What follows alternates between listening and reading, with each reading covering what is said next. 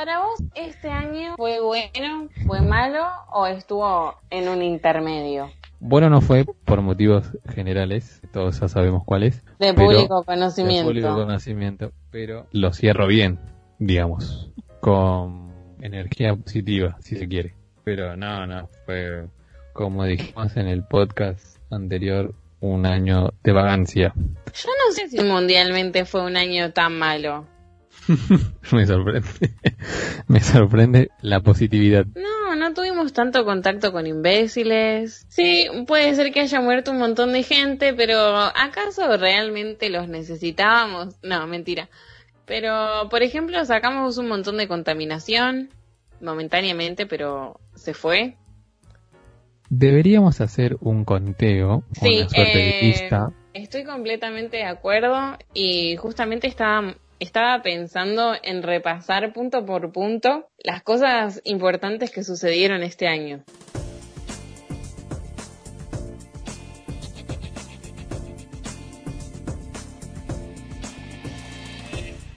Bueno, para empezar, yo me acuerdo estar eh, trabajando en una oficina con mis compañeros en enero, febrero más o menos.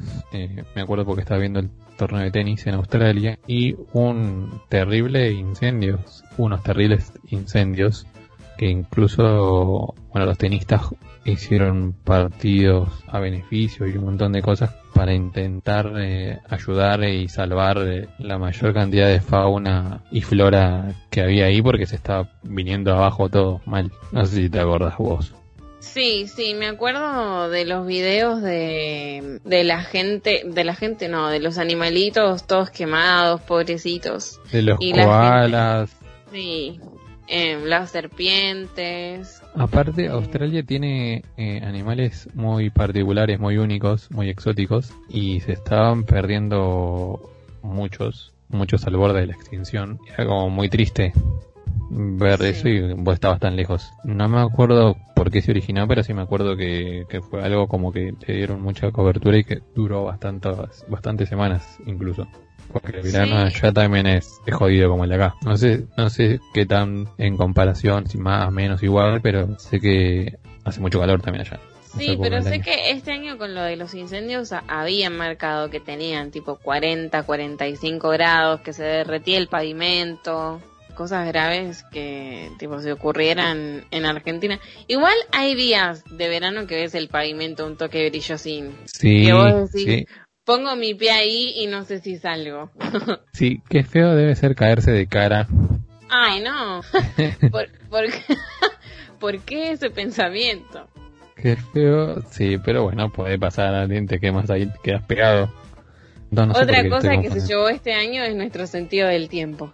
Sí, es verdad. Eh, el otro día fue el médico y me dijo que hacía cuánto no me hacía un, un análisis de sangre y yo le dije, no, a fin de año del año pasado, como diciéndole hace dos meses. y me dijo, bueno, deberías hacerte uno. Y entonces ahí recalculé y le dije, ah, claro.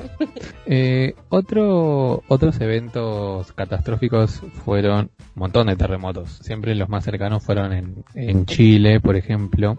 Pero siempre hubo alrededor del mundo que vos veías, también para esas fechas un poco más, quizás marzo, que veías que se venía abajo todo. Ya te estaban dando ciertas señales de que el, de que el 2020 iba a ser medio complicado. Principalmente por ahí, viste, en lugares que, que nunca antes habías escuchado que había un terremoto. No sé, porque en Chile suele haber terremotos, pero no sé. ay, ¿En dónde es que había habido uno que a mí me llamó mucho la atención? Tipo. Ah, este último que hubo en Salta y Jujuy. Que además Sí. fue tipo po- de magnitud 5 de la escala de Richter.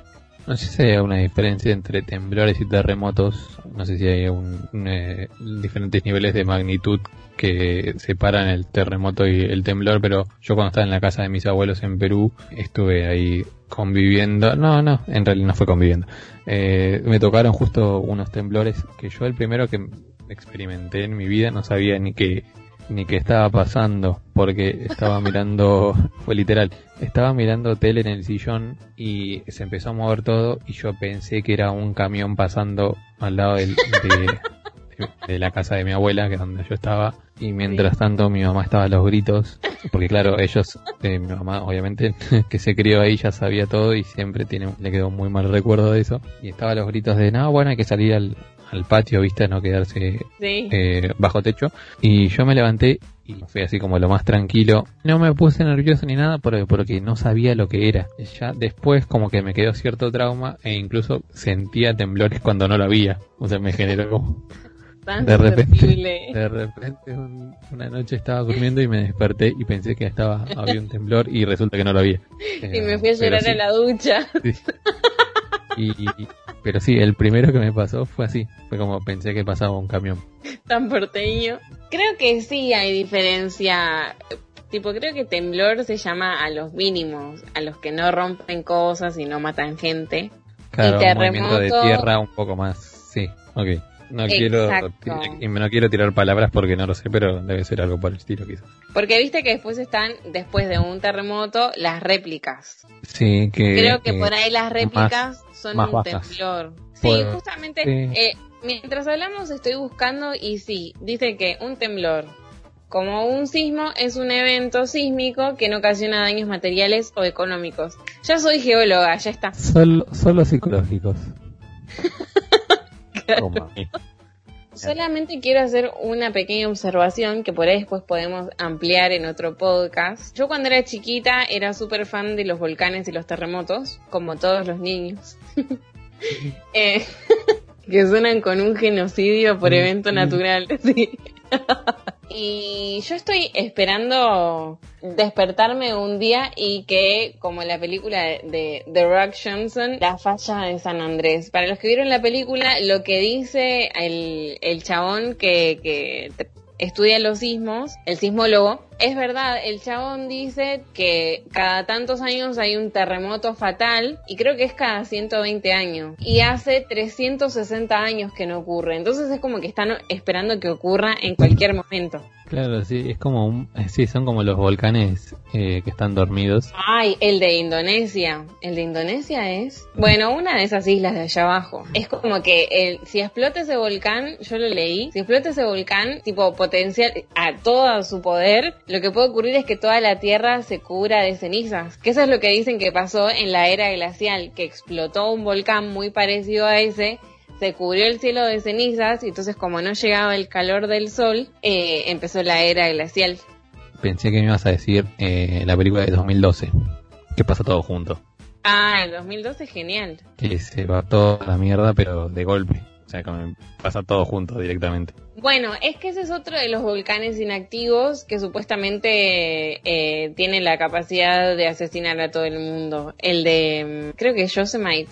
O bueno, del parque de donde está el oso Joey. Sí, el Yellowstone. Sí, Sí. eh, ese es Sí, otro volcán que puede destruir al mundo entero. Pasando a eventos más alegres y no alegres. Creo que la primer, la primera persona que nos dejó famosa fue Kobe Bryant. Este no año sé, cuán- sí. no sé En cuánto, enero. en enero fue, no sé cuánto consumís de básquet, si lo conocías Eh, mucho o no, si alguna vez viste partidos de él. Yo la verdad es como que cuando sigo básquet, o seguía, era solamente para ver sus Spurs. Lo conocía Kobe Bryant, pero Ah, no, yo cuando seguía era para eh, la selección de Estados Unidos. Una de las tantas muertes de deportistas barra celebridades que hubo este año. Quiero mencionar al señor Kenzo. El señor Kenzo, diseñador, murió de coronavirus. A pesar de que ya, según me enteré, eh, había vendido la, la marca y él, él seguía, creo que como decorador de interiores o como artista, algo así, pero nos dejó. Qué tremendo. Decidió ir a ponerle perfume a las nubes. Sí, qué buena, sí, qué buena despedida que estás dando. Sí, perfecta. Sí, sí, Vamos sí. a dejarlo ahí para no arruinarlo. otro, otro tema polémico, muy polémico, eh, que me encantan cuando surgen en Argentina porque es como que todos los medios se agarran, incluso los medios que no están relacionados con los temas, ponele, no sé, un programa de chimentos o mediático, se agarra un tema un poco más serio y de repente el programa se vuelve serio cuando nunca lo fue, eh, que fue el de los rugbyers. Eh, terrible. Tremendo. Esto generó mucho odio. Igual se empezó y se terminó el año odiando a rugbyers, básicamente. O en contra Sí. de los rugby. El cierre de un ciclo. Mm. Sí, para establecer que todo lo que habíamos dicho en enero era cierto. Para reconfirmar, eh, sí, qué, qué difícil debe ser jugar al rugby hoy en día. porque estás encasilladísimo en esa gente. En realidad es en difícil. esa gente, que ya me salió despectivo. en esos asesinos. en Sí, esos sí, para, asesinos. ¿para qué ocultarlo? ¿A qué vamos a negarlo, no? ¿Sabes qué? El otro día mi papá es, eh, es coach o counselor, como le quieran llamar, como un tipo de psicólogo pero con menos años de carrera. Y lo habían contratado, no voy a mencionar de dónde, o lo querían contratar como tal eh, de una cierta asociación de, de rugby de la Argentina para tratar el tema de la violencia. Porque básicamente lo que se genera, él, él me explicaba como la parte psicológica, entre comillas, es que en- como que se genera una manada, tipo un grupo que tienen que defender sí o sí, pero son tan bobos que no saben diferenciar cuando están en un partido de cuando, no sé, están en un boliche y un flaco les mancha la camisa, ¿entendés? Sí, pero eso... mm, No lo justifico, ¿eh? Tipo, No, no, simplemente pero- doy la explicación de por qué pasa. Sí, pero hay algo muy establecido en los rugbyers como diciendo o como queriendo explicar que si sos rugbyer estás seteado de una manera. No estoy defendiendo, estoy explicando. Porque, Sí, por sí. ejemplo, si vos me decís tal persona o X persona es rugbyer, eh, ya se lo pinta de determinada manera, como que es violento, es patotero y no sé si te va a cagar a piñas, te va a patear entre 15 y quizás, no sé, si yo te digo, che, soy juego al tenis, no tenés esa misma concepción mía. Eh, la cosa es que creo que lo que se... A ver, si sos rugby o no, estos flacos iban a ser violentos, ya practiquen el deporte que practiquen, o hagan lo que hagan, mejor dicho. Sí, La en cuestión es que realidad- venía mucho más de fondo, porque creo que incluso eh, algunos miembros de las familias también estaban jodidos con otros temas, o sea, era, iba mucho más allá. Se hizo muy viral por el hecho de que ya venía mencionándose eh, estos, estos, Sí, sí, principalmente por el hecho de que no es que lastimaron a alguien, mataron a alguien. Sí, pero empezaron Mataron a alguien y se fueron a comer y después se fueron a dormir, ¿entendés? Mm. Empezaron a destaparse muchas cosas. O sea, esto como que sirvió, lamentablemente, pero sirvió como para otras cosas que se destaparon, que hacen los clubes de rugby. Yo la verdad es que nunca jugué rugby, no me interesa, no miro, no miro rugby. Como que siem- como que ya se sabía, como un secreto a voces de las cosas que pasaban en los clubes de rugby, eh, lo que le hacían, no sé, a los mm, recién ingresados, Sí, o las maneras que tenían de tratar, ese tipo de cosas que era, que no sé si forman a pibes muy violentos, forman porque digamos todos son adolescentes como que están en etapa de desarrollo y crecimiento, o pero estos pibes ya independientemente si eran rugbyers o no, ya eran idiotas de antemano, digamos. Sí, lo que me parece que por ahí hacen, y más por el lado de, de lo comercial, es como, y acá voy a, no sé si los entrenadores o managers o lo que fuera, es como explotar esa violencia y no marcar que está mal, sino aprovecharla y usarla, ponerle dentro de la cancha para, no sé, que consigan sponsors o para que se federen o lo que sea que hacen estos tipos. Nunca marcan la diferencia de lo que está bien adentro de una cancha y lo que está mal fuera de ella, que es justamente lo que marca la diferencia con el resto de los deportistas. Porque ponele, para un boxeador está bien dentro de una cancha pegarle al otro para defenderse o incluso, no sé, para sumar puntos, pero no van por la vida pegándole a la, a la gente. Y aunque haya habido casos de boxeadores que cagaron a piñas a alguien fuera, digamos, de, de la competencia, vos no ves a un boxeador y decís, uy, este tipo es violento. Es un violento, claro, sí. Eh, Sí, excepto, ojo, yo estuve en una entrevista quiero mencionarlo porque el tipo fue un imbécil y cuando dije que mi hobby era hacer boxeo y taekwondo, el chabón me dijo, ah, seguro no tenés novio. El comentario machirulo del año, nunca no lo sabía. Sí, no. Que Tremendo. Yo, que yo me río, lo aplaudo, lo cacheteo y me voy. O sea, directamente no me interesa seguir trabajando con gente tan idiota. Mm, Pero sí, no, voy al tema de que el preconcepto de si vos decís, no sé, boxeador, taekwondista, no sé cuánto, vos no decís es un violento. Que, claro, sí. Pero el rugby Y lo terminó de rematar lo, lo que pasó al final, eh, con lo que se supo Sí, de los tweets. Sí, de- aparte bueno, de, violento, clasista, Sí, racista. todo, todo. O sea, o sea, vos ya sos rugbyer y ya sos la peor lacra que existe.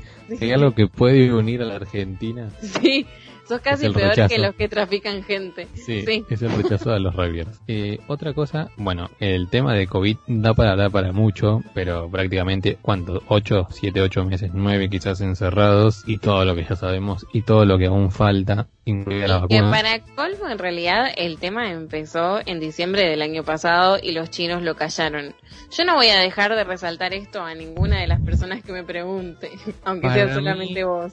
Para mí, em, cuando se termine todo esto y podamos sacarnos los barbijos para ir por la calle, eh, habría que, no sé cómo es este tipo de cosas judiciales, pero claramente habría que meterle algún juicio a alguien. Es que sí, eh, principalmente porque lo ocultaron, porque digo, bueno, salió una pandemia, una, sí, salió una enfermedad nueva, una pandemia. Uh, no sabes lo que salió. Pues, puede pasar como en cualquier lado, pero el tema de que vos lo quieras ocultar, número uno, estuvo el caso del médico que quiso empezar a avisar que había una, un nuevo SARS y al chabón lo denunciaron a la policía y la policía lo obligó a desdecirse de lo que había dicho. Sí, muy eh, Chernobyl o Chernobyl. Muy como en la serie. Sí, sí, me hizo acordar a eso. Y por otro lado, el tema de que China dura, o sea, estaba en cuarentena y no tenía vuelos internos, pero sí tenía vuelos al exterior. Entonces vos decís, si sabes, al principio, ¿no? Digo yo, si vos sabes que tenés una enfermedad que se contagia muy rápido, flaco, cerrame las fronteras y déjame de echar. Y principalmente ayer estaba leyendo una noticia que están todos tipo medio sospechosos porque parece que las estadísticas epidemiológicas y económicas de China tipo no van con las del resto del mundo como que China no tuvo rebrotes eh, tiene ahora muchísimo menos casos que el resto del mundo no tiene tantas muertes y este año como que fue la única economía grande que creció. Entonces todos dicen un momento para muchas teorías que quizás nunca se sabrá la verdad. Y que no vamos a mencionar en internet porque no nos no queremos que nos asesinen. Un punto rojo en la frente. sí. Un tema que fue tan masivo que, que casi que opacó por ciertos por ciertas horas, si se quiere, a lo del COVID fue si Messi se iba o no del Barcelona. Eh, sí, sabes que sigo muy poco de fútbol, por supuesto me enteré de esto y por supuesto me interesó muy poco. Sé que estuvo ese tipo de fax que no era fax, ¿cómo se llamaba? Burofax. Eh, burofax, palabra que todos aprendimos que nunca habíamos escuchado. Exactamente. Pero todo el mundo la nombraba. Pero bueno, eh, ya sabemos, con como se dice el diario del lunes, sabemos que Messi se quedó. Sí que fue un tema muy masivo, que ya tenía las bolas llenas y más acá que, bueno, al ser Messi argentino tenía más repercusión, pero eh, me, me, acuerdo de haber visto una noticia que eran en los índices de búsqueda y mostraba el mapa mundial todos los países en los que aparecía la palabra Messi, Messi, viste como tendencia, que incluso por ciertas horas había, le había ganado como al, al COVID, COVID. a la palabra COVID, eh, así, así de masivo fue. Messi eh, rompedor de récords. Sí, no importa cuándo escuches esto. Casi terminando el año, no sé si, o no, mejor dicho, en la última parte del año, esa explosión del Líbano, no sé, no sé si viste el video, es tremendo, parece una película.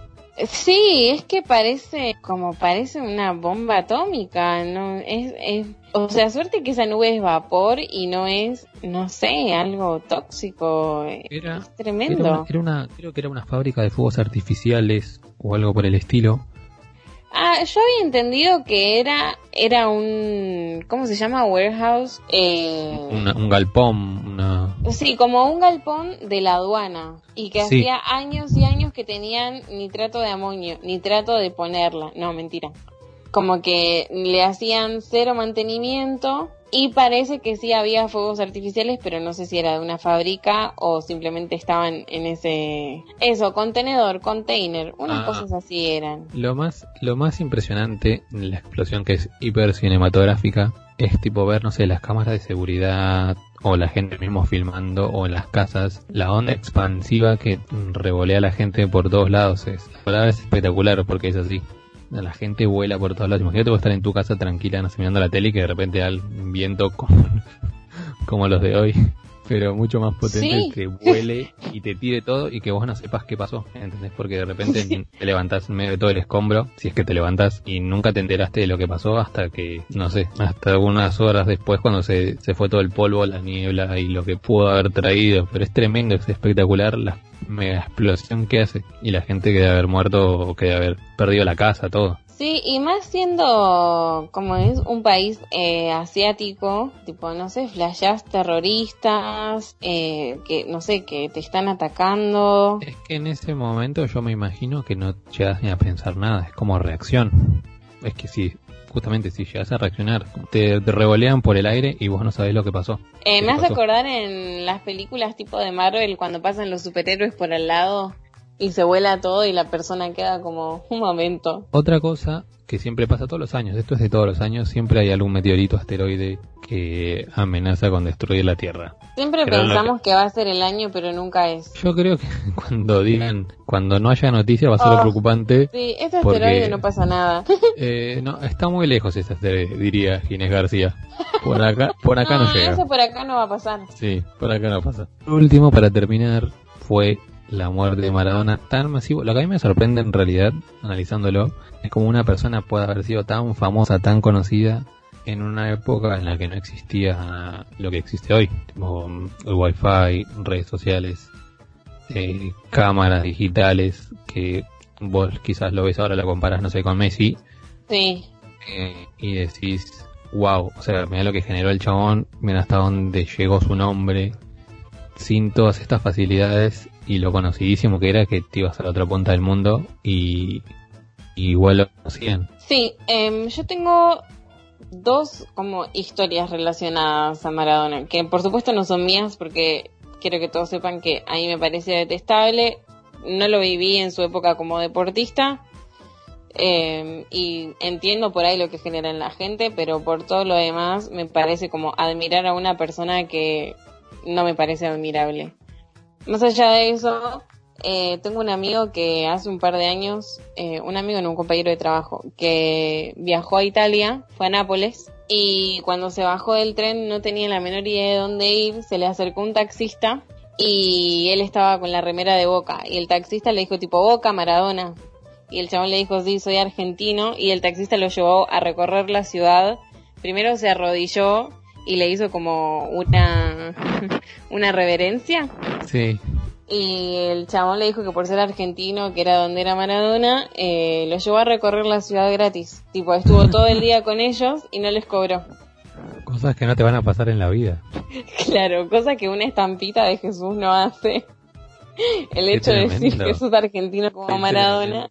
Voy a probarlo en otros países a ver si pasa. Y después un amigo de mi papá, muy desquiciado, tipo que siempre viajó a, a países muy difíciles y qué sé yo, eh, en un momento, no sé si una, frontera de Turquía, Kazajistán, uno de esos países, tipo, y además en la época de los 90, como que lo dejaron secuestrado y el chabón de la aduana se había enojado con mi amigo de mi papá y le sacó el pasaporte, le dijo, tipo, de acá no te vas. Y el tipo, como siempre se metía en esos temas medio extraños por meterse en lugares donde no tenía que estar, siempre llevaba una foto de Maradona con la firma hecha por él. Y a este chabón que se había enojado con él le dijo, le dijo que, era amigo de Maradona y que si lo dejaba ir le daba una foto firmada y lo dejaron ir.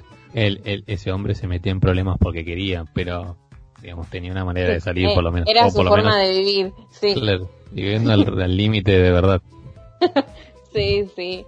Eh, bueno, una vez estuvo secuestrado también en el Congo por hablarle a la esposa de un chabón. Sería más fácil preguntarle en qué países no te secuestraron. Ahora, si se muere de un ataque al corazón, me decepcionaría. ¿Tiene que morir secuestrado en una celda? Sí, sí, porque con la vida extrema que tuvo, morir de una muerte normal sería no sería, épico para terminar su vida, claro. Pero sí, a mí lo que... A ver, a mí lo, yo tampoco lo, lo vi eh, jugar. A mí lo que me sorprende fue eso. O sea, me ponía a pensar de qué loco que te conozca todo el mundo. No sé si ha habido personajes en la historia que hayan sido tan reconocidos como Maradona. Eso es lo que me genera, es como, mira lo que genera este chabón X. Sí, eh, eh, imaginarte, o sea, ya a mí que este podcast lo escuchen, no sé, tres personas ya me genera, wow, imagínate salir y no poder pisar la calle en cualquier parte del mundo porque literalmente todo el mundo te conoce, todo el mundo sabe quién sos. Es algo que no, no, te puedes acostumbrar nunca, porque es imposible. Eso es lo que me, eso me genera, como wow. Creo que eso fue el para terminar el año, si es que ha habido alguno que otro más evento o suceso importante. Que fue un resumen, un resumen bastante acertado. Sofía, ¿alguna conclusión para terminar este podcast? Fue un año muy movido. Una mujer de pocas palabras, pero bien resumido. Fue, sí, sí. La conclusión es que fue un año muy movido y que pasaron un montón de cosas que por ahí nadie pensó que iban a pasar. El 2020 fue difícil. El 2020 fue difícil, fue complicado. Es como un... Como un tóxico. Es tóxico. Eh, fue el año tóxico, exactamente. Me parece acertado. Sofi, seguimos con estos capítulos el próximo año, ¿te parece? Sí, y como vamos a terminar el año así, voy a ver en el nuevo año qué tema quiero hablar. Mm, dale, perfecto. Entonces, seguiremos en el 2021. Hasta el 2021. Esto fue un capítulo más de Hablemos de todo, hablemos de nada. Yo soy Sofi. Yo soy Johnny. Los esperamos la próxima.